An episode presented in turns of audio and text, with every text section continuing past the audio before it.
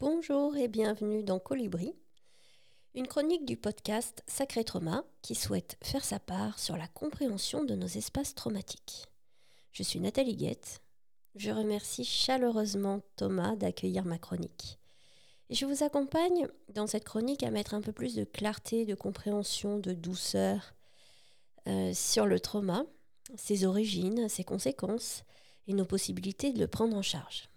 Je vous propose également à la fin de chaque chronique une courte séance de sophrologie. Avez-vous déjà vécu un événement traumatique, traversé une période difficile et bouleversante dans votre vie? Vous êtes peut-être un professionnel en quête d'information et de compréhension.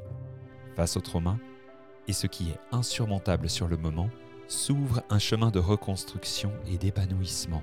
Bienvenue dans Sacré Trauma, le podcast qui vous aide à retrouver la force la guérison et la croissance dans les moments les plus difficiles. Des témoignages pour vous inspirer, des interviews et conseils pratiques pour mieux comprendre les étapes de votre parcours, des outils pour vous soutenir. Avec simplicité et profondeur, Sacré Trauma vous offre une nouvelle perspective sur ces événements déterminants de votre vie.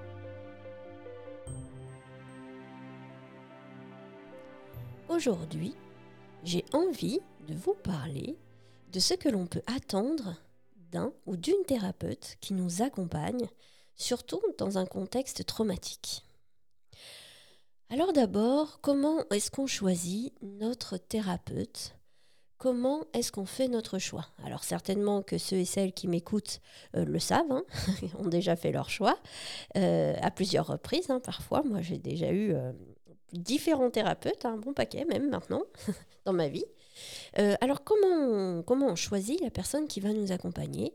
Ben, La plupart du temps, on choisit cette personne par recommandation. C'est-à-dire qu'on a quelqu'un de notre famille, quelqu'un de notre entourage social, amical, professionnel, qui nous recommande d'aller voir telle ou telle personne. Et ça, c'est super. Ensuite, la deuxième façon, c'est qu'on ne va pas choisir une personne, on va choisir une méthode. On peut choisir l'hypnose, on peut choisir le MDR, on peut choisir des thérapies relationnelles, on peut choisir de la thérapie conventionnelle. Bref, on a tout un tas de méthodes face à nous. Et parfois, notre choix se porte sur une méthode spécifique. Et ça, c'est très bien aussi. Troisième façon, on demande à Google on ouvre des sites internet de psychologues, de thérapeutes, de personnes susceptibles de nous accompagner et on y va au feeling. Et ça, c'est super aussi. En effet, que ce soit par recommandation, par choix de méthode ou carrément au feeling, peu importe. Ce qui va compter ici, c'est la sensation de confiance que l'on va pouvoir euh, ressentir parce que cette personne nous a été recommandée, parce que cette méthode est reconnue ou parce qu'on se fait suffisamment confiance, on a suffisamment confiance en notre intuition, en notre feeling euh, pour faire notre choix. Et ça, c'est très bien, c'est la base. Euh, déjà, avant de prendre rendez-vous, c'est d'avoir confiance. Et d'ailleurs, pour parler des différentes méthodes, euh, Carl Rogers euh, nous disait, peu importe la méthode, ce qui compte, c'est la relation. Et c'est ainsi que cette notion de confiance que l'on a euh, à la prise de rendez-vous, il va être assez important, voire même nécessaire, de la retrouver après dans les séances. Alors comment on va ajuster cette notion de confiance au cours de l'accompagnement, au cours des séances? Alors on va mettre des petits, je vais vous mettre aujourd'hui des petits curseurs, des petits, spots, comme j'aime bien dire, sur différents éléments qui me paraissent très importants et que vous, vous pourrez évaluer en fonction de ceux qui vous touchent le plus. Le premier élément qui me paraît essentiel, c'est l'accueil. Alors l'accueil, bien sûr, hein, c'est comment je me sens accueilli par cette personne la première fois que je la vois ou au début de chaque séance et ça c'est très important. Mais au-delà de vraiment de simplement me sentir accueilli en tant que personne, il, va y avoir aussi la capacité du thérapeute ou de la thérapeute à accueillir ma problématique. Ici, euh, cette capacité à être parfaitement dans l'écoute et dans l'accueil inconditionnel de ma problématique. Ici, c'est assez important qu'on puisse sentir ça. Si on n'a pas ce sentiment que la personne est totalement à notre écoute et totalement dans l'accueil de notre problématique, euh, on ne donnera pas accès à nos espaces traumatiques. Nos protecteurs, les protecteurs de nos espaces traumatiques, vont à ce moment-là pouvoir bloquer l'évolution de l'accompagnement. Et ça, c'est quand même potentiellement dérangeant parce que c'est déjà suffisamment engageant pour nous de prendre rendez-vous chez quelqu'un pour faire le travail. Euh, du coup, si on fait un travail qui ne sert pas à grand-chose, c'est vraiment, euh, c'est vraiment dommage. Le deuxième petit spot que je vous propose de mettre, et là il est beaucoup plus facile à repérer, euh, c'est le spot du non-jugement. Ici, il est assez primordial que le ou la thérapeute ait une posture dénuée de jugement et même presque, on pourrait dire, euh, de conseil. Là, on va euh, pouvoir observer du confort à l'intérieur de nous euh, quand on se sent pleinement accueilli sans aucun jugement porté. Ça, c'est très très important pour que nos systèmes à nous puissent ouvrir les portes de nos, espaces traumatiques. Troisième petit spot que je vous propose d'investiguer hein, quand vous êtes en cours, de, euh, en cours d'accompagnement avec un ou une thérapeute, c'est la qualité relationnelle. On retrouve évidemment cette phrase de Carl Rogers, un hein, peu importe la méthode, ce qui compte, c'est la relation. En effet, la qualité relationnelle, c'est-à-dire comment je communique avec cette personne, comment je me sens avec elle, comment se passent nos entrevues, comment je me sens quand je pars de chez cette personne. Est-ce que je me sens euh, agacée ou est-ce que je me sens euh, abattue ou au contraire, est-ce que je me sens portée, euh, soutenue, etc. La qualité relationnelle, est vraiment très importante et assez facile à, évaluer. Hein. C'est vraiment du comment je me sens. On va en reparler un petit peu plus tard euh, pour, euh, pour vous aider à le faire plus facilement. Donc on a vu l'accueil, le non-jugement, la qualité relationnelle. Un autre élément que j'ai envie d'apporter, c'est un élément très central et surtout dans les thérapies relationnelles, c'est la sécurité relationnelle. Et du coup, là, ce qu'on va pouvoir évaluer au cours des séances, c'est le ressenti de la sécurité en soi, euh, avec soi-même et avec, avec la personne qui nous accompagne. Alors là, bien sûr certainement que si vous m'écoutez, vous pouvez vous dire ah oui, mais c'est pas super facile parce que moi comment et d'ailleurs je vois ça très bien dans mes séances, les gens que j'ai en face de moi, quand je leur demande comment est-ce que vous vous sentez en sécurité maintenant, euh, ils me disent ben bien, je suis là pour ça. Et ça, c'est vraiment une réponse euh, d'adulte euh, qui est prêt à forcer. Mais ce que je demande, c'est bien plus bas. Ça, c'est une réponse de la tête. Et la tête dit je suis venu là pour ça. Donc je fais comme si j'étais en sécurité. Mais que dit le corps? Et donc cette question, elle est à, cette réponse, pardon, elle est à chercher dans notre corps. Donc pour évaluer la sécurité qui est, qui est en vous, je vous propose d'écouter votre corps. Et alors là, bien sûr, bien sûr, vous pouvez le faire, euh, enfin je vous recommande vivement de le faire euh, en séance thérapeutique, mais vous pouvez le faire en permanence. Vous pouvez le faire face à n'importe qui. Alors qu'est-ce qu'on va chercher dans notre corps? Ben, Différentes choses. Ça peut être euh, une insécurité qu'on va appeler active. Et l'insécurité active, elle produit en nous des tensions corporelles, de l'agitation corporelle, euh, un peu de euh, un peu cet état un peu frénétique, un peu euh, un peu chaud quoi. C'est chaud, c'est tendu, c'est agité, voilà, ça va être dans ce registre-là. ou alors, on peut aussi, ce sera plus dans un état émotionnel, voir si on a envie de confronter si on a envie de répondre, de s'énerver, de s'agacer contre l'autre, ça, ça va à la confrontation. La confrontation, c'est du combat. Euh, donc, est-ce qu'on a envie de confronter? Et du coup, ça nous signifierait qu'on est dans le combat. Et si on est dans le combat, ça veut bien dire qu'il y a de l'insécurité à l'intérieur de nous. Deuxième, euh, possibilité euh, d'insécurité active, c'est si à l'intérieur de nous, il y a une stratégie de fuite. J'ai plutôt envie là de partir, j'ai envie de me cacher dans un petit coin, j'ai envie de me mettre dans un petit trou de souris, ou j'ai envie de ne plus être dans ce contexte, de ne plus voir cette personne, etc. Tout ça, c'est des stratégies de fuite et c'est de, de l'insécurité active. Donc, on peut voir déjà dans notre corps, est-ce que mon corps est posé, relâché, ou au contraire, est-ce qu'il est tendu, agité, soit pour combattre, soit pour, fuir. Troisième possibilité d'insécurité, c'est un état qui abandonne. Ici, ça va être un état où mon corps s'affaisse, devient lourd, pesant, euh, quoi, ça se, ça se liquéfie un peu, ça devient flasque, ça abandonne, ça n'a même plus envie ni de combattre ni de fuir. C'est quelque chose qui est très ramolli, voire même assez absent. Ici, dans cet endroit-là, quand on interroge notre corps et on se dit quelles sont les sensations dans mon corps, on peut sentir mou, lourd, ce genre de choses, mais aussi on peut sentir, j'en sais rien. Je sais pas, je sens rien, je vois pas, ça, ça parle de quelque chose qui a abandonné et qui est, et qui est coupé. Voilà, donc on peut repérer l'insécurité de ces trois façons-là. Est-ce que j'ai envie de combattre? Est-ce que j'ai envie de fuir? Est-ce que mon corps a envie de combattre? Est-ce qu'il a envie de fuir? Ou est-ce qu'au contraire, il a lâché l'affaire et il abandonne? Voilà pour reconnaître l'insécurité. Alors maintenant, comment je reconnais la sécurité? Ça peut être intéressant aussi de, pouvoir le, percevoir. Et ici, ce que je vous propose, c'est de, de pouvoir observer ça sur les différents niveaux de nous-mêmes. Alors, notre corps déjà. Bah, quand on se sent en sécurité, notre corps, il est détendu, il est relâché et, et, on le sent. On sent que c'est doux, que c'est tranquille, que c'est posé.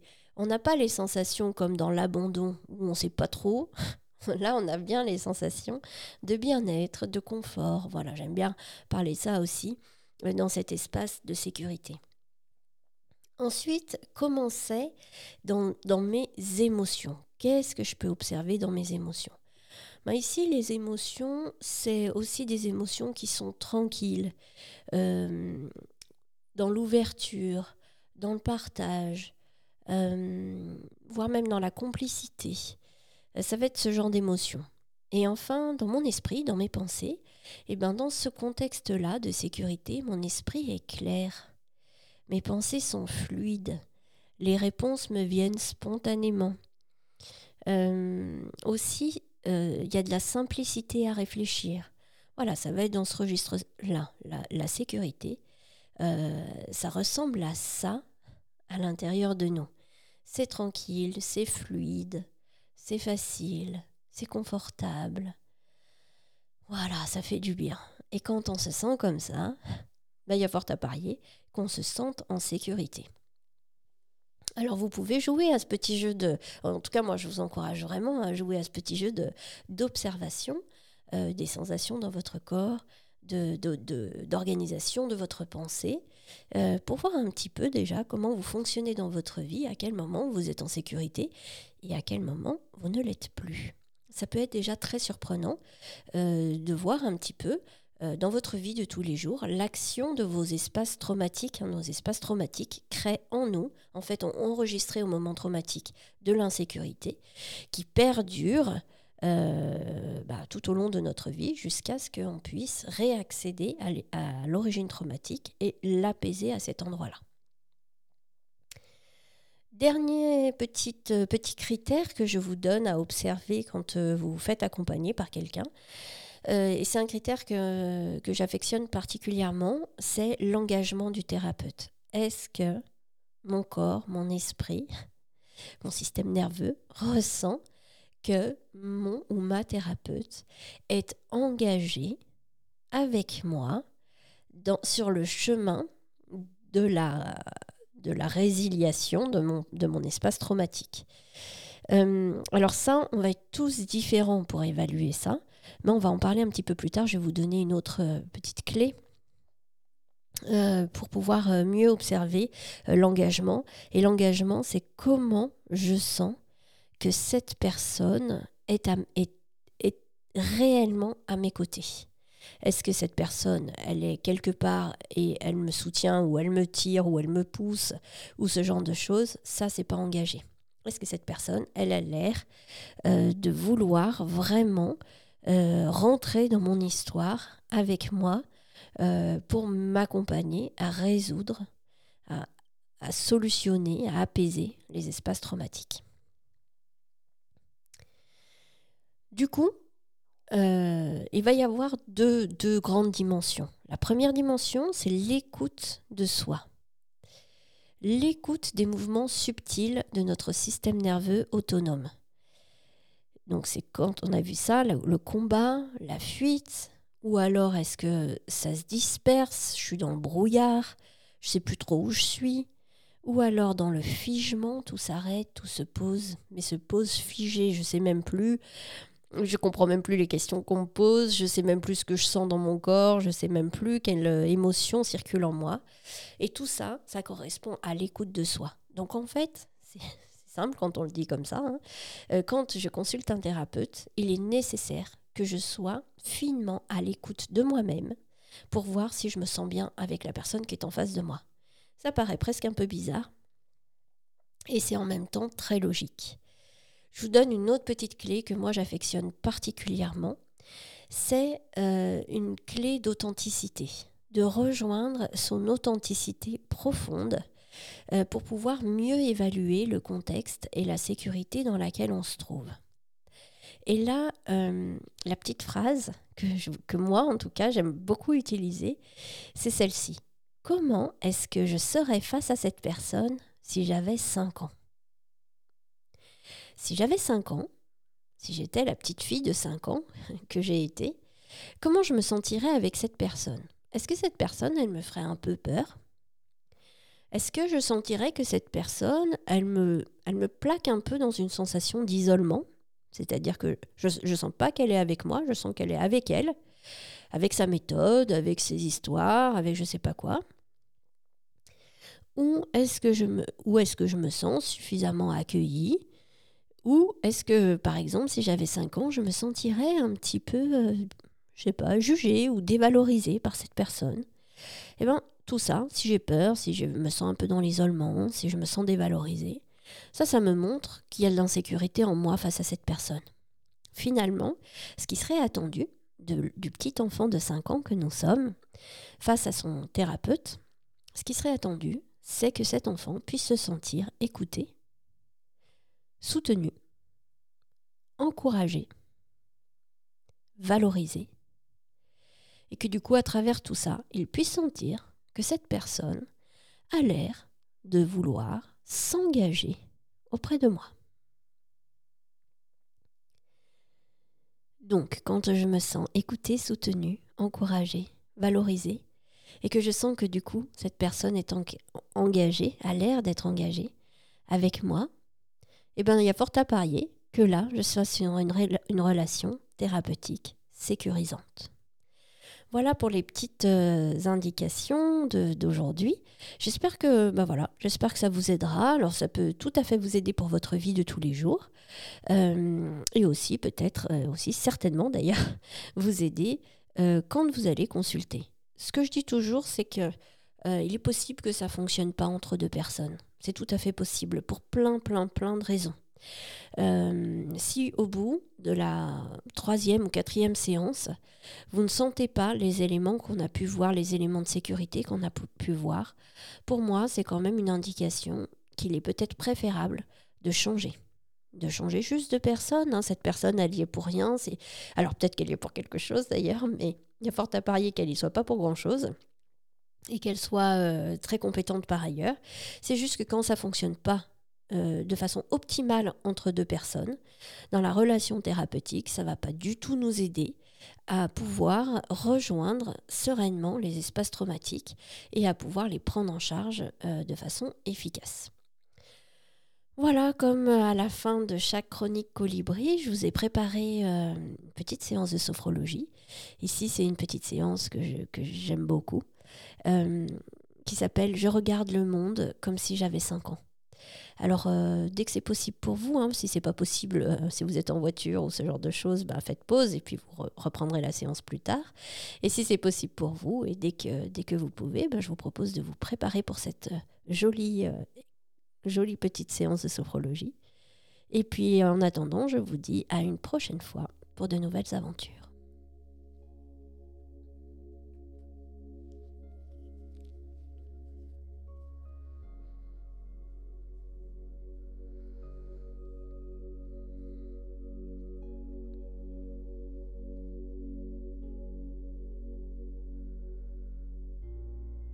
Commencez par vous installer confortablement. Prenez le temps même de réajuster votre confort,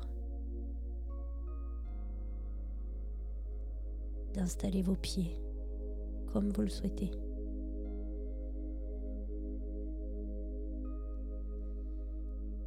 D'installer vos appuis comme c'est bien pour vous, comme c'est confortable pour vous maintenant.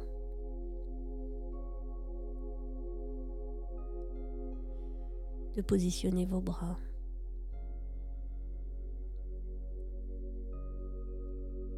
Votre tête. Et de sentir le confort partout en vous. Prenez le temps. Quand c'est OK pour vous, je vous propose d'écouter votre respiration. D'écouter toutes les sensations de l'inspiration et toutes les sensations de l'expiration.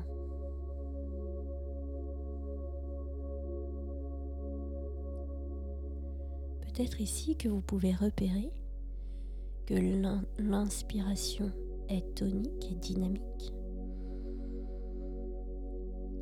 L'expiration, quant à quant à elle, est plutôt dans le relâchement.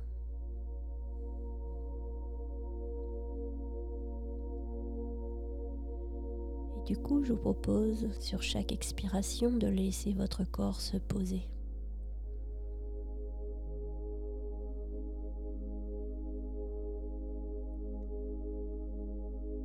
Sur chaque expiration, de laisser votre corps se diriger vers le repos.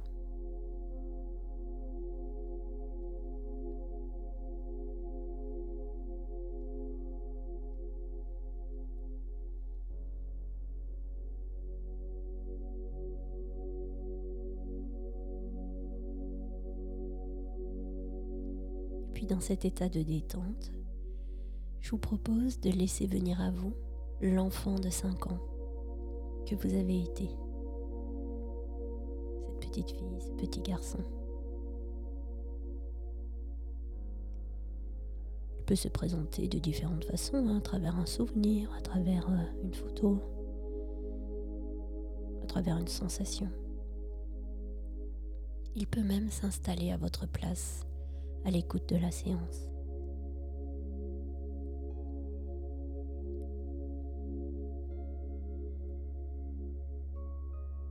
Et puis avec les yeux de cet enfant, je vous propose de regarder le monde du coup un tout petit peu différemment. Et peut-être déjà de d'observer le contexte dans lequel vous êtes, l'endroit pièce, la déco, les éléments qui vous entourent, les yeux fermés ou les yeux ouverts. Hein, vous pouvez faire comme vous voulez, peu importe. Mais là, avec le regard de cet enfant. Qu'est-ce que cet enfant se dit de cet environnement? Comment ça lui plaît? Qu'est-ce qui lui paraît super? Qui lui paraît bizarre Qu'est-ce qui l'interroge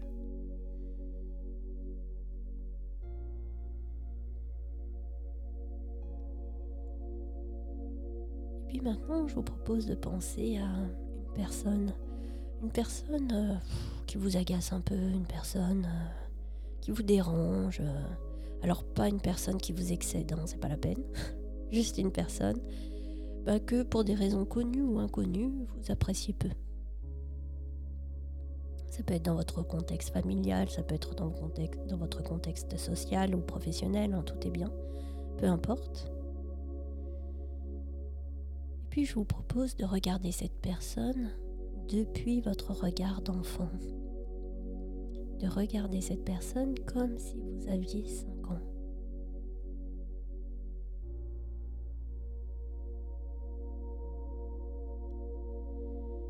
Qu'est-ce qui se passe face à cette personne pour l'enfant de 5 ans que vous êtes ou que vous étiez?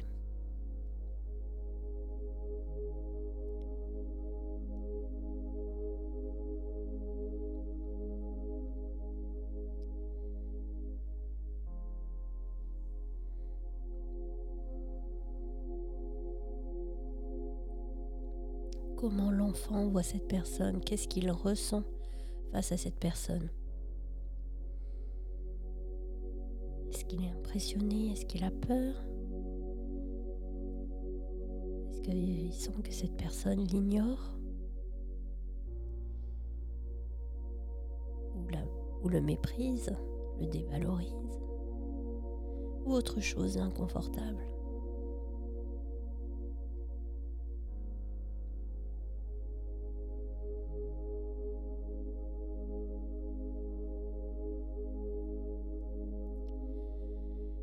Propose de laisser cette personne s'en aller de notre champ de vision pour accueillir une nouvelle personne et cette fois-ci une personne que vous, que vous affectionnez particulièrement. Une personne que vous aimez, une personne qui compte.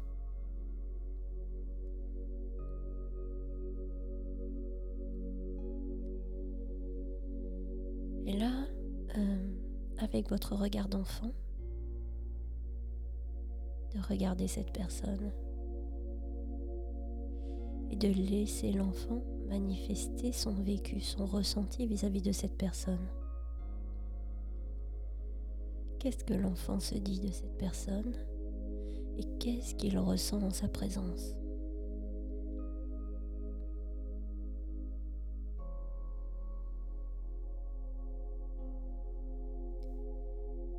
Ici, sûrement que vous sentez que c'est beaucoup plus doux, plus joyeux. Beaucoup plus animé posé, apaisé.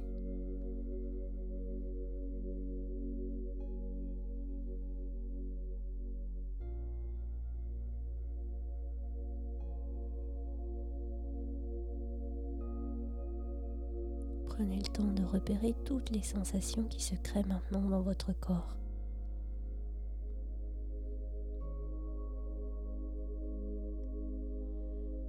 Toutes ces sensations vous parlent de votre vécu sécure.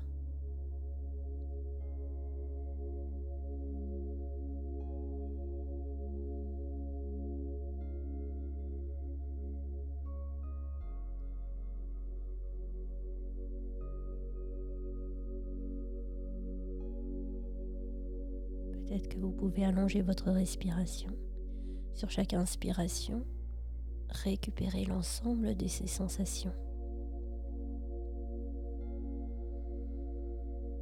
Et sur chaque expiration, remplir tout votre corps. Laissez ces sensations grandir, grossir, se diffuser de proche en proche. À l'inspiration, récupérez toutes ces sensations d'apaisement, de sécurité ou de joie autre chose de confortable.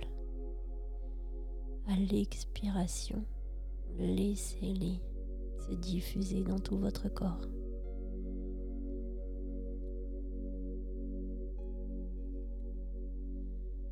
Et puis tranquillement, quand ce sera le moment pour vous, vous pourrez reprendre des respirations plus toniques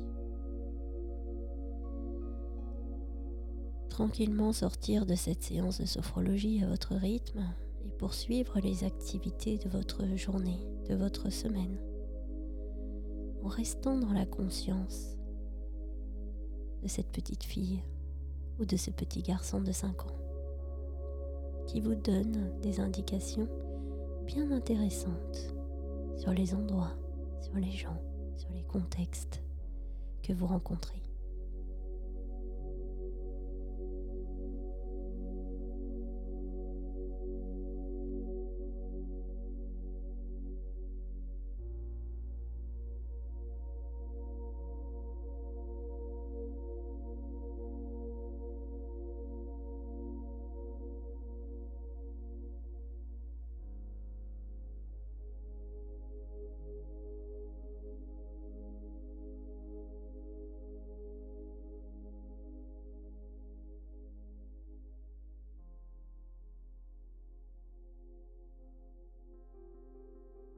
Soutenez ce podcast en le faisant connaître à une ou plusieurs personnes. Ajoutez quelques étoiles, un pouce en l'air, un commentaire permettra sa diffusion auprès du plus grand nombre. Retrouvez également l'ensemble des épisodes sur sacré-traumapodcast.com.